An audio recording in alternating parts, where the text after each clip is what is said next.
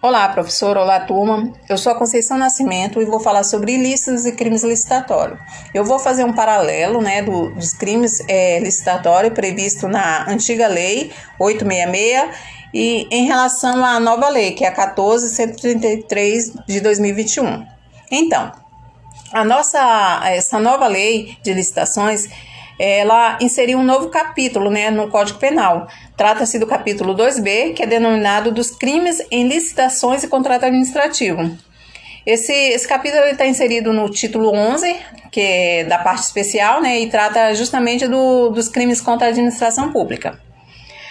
É, o artigo 186 da nova lei ela vai determinar expressamente a aplicação dos novos tipos penais, né, as licitações e aos contratos, né, que, for, que eram regidos pela Lei 13.333, de 30 de junho de 2016. Então, essa última lei ela vai dispor sobre o estatuto jurídico das empresas públicas, né, das de sociedade de economia mista e de sua subsidiária, tanto no âmbito da União, dos estados, municípios e Distrito Federal.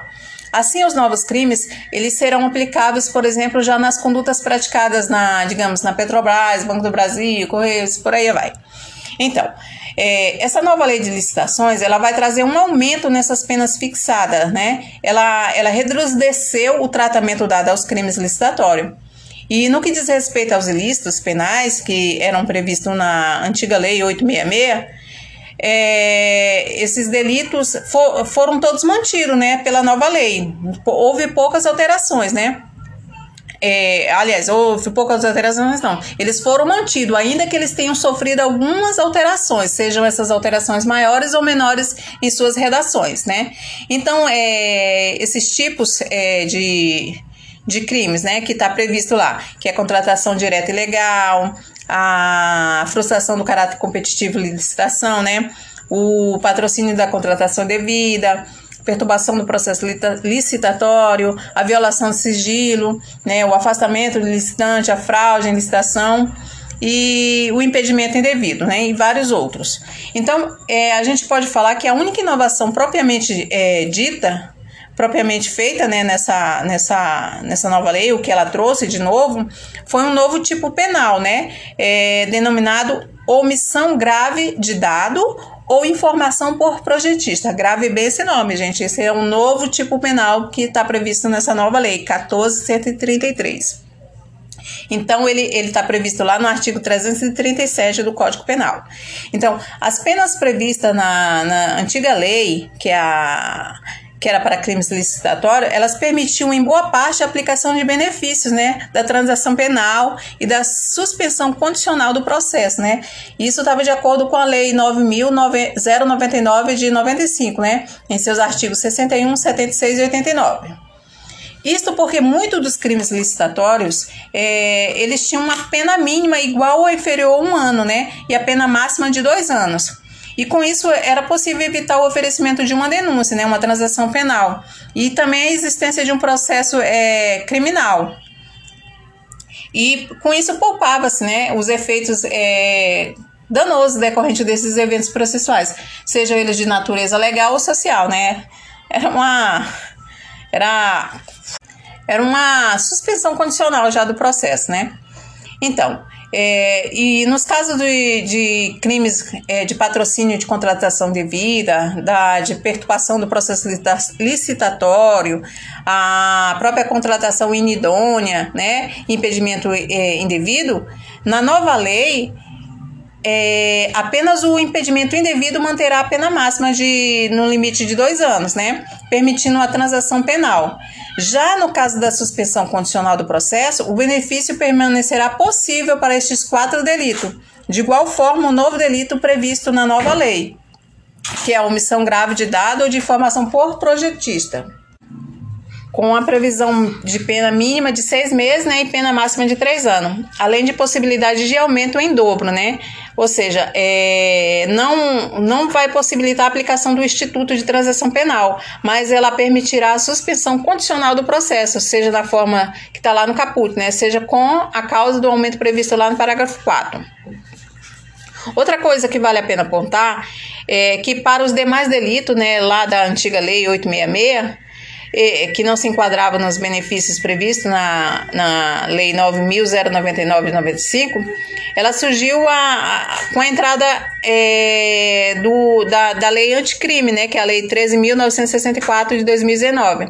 Então, a possibilidade de aplicação do benefício de acordo de não persecução penal, que é a NPP, é, os, os casos de crimes de contratação direta e legal, né? Frustração do caráter competitivo, de licitação, modificação, pagamento irregular em contrato administrativo. É, na nova lei, as penas mínimas desses tipos penais, ainda que em sua maioria seja aumentada, elas permanecerão no mesmo patamar enquadrável do, do, do benefício né, da lei anticrime, que é a NPP, não havendo, portanto, qualquer alteração quanto a este novo benefício. Cabe ainda, gente, avaliar que uma outra mudança significativa decorrente é, das alterações das penas previstas para os crimes licitatórios na nova lei é a prescrição. É, de acordo com as penas máximas fixadas pela antiga Lei 866, a prescrição é, em abstrato, né, que trata-se do antes, antes que seja antes do trânsito em julgado da sentença condenatória, os crimes de patrocínio, de contratação indevida, perturbação do processo licitatório, é, impedimento indevido e também a contratação, contratação inidônea, ela, ela ocorre em quatro anos, né? E já na nova lei de licitações, no entanto, esse crime é, de impedimento indevido, ele permanecerá nesse mesmo patamar. Já os demais crimes, eles passarão a prescrever em oito anos.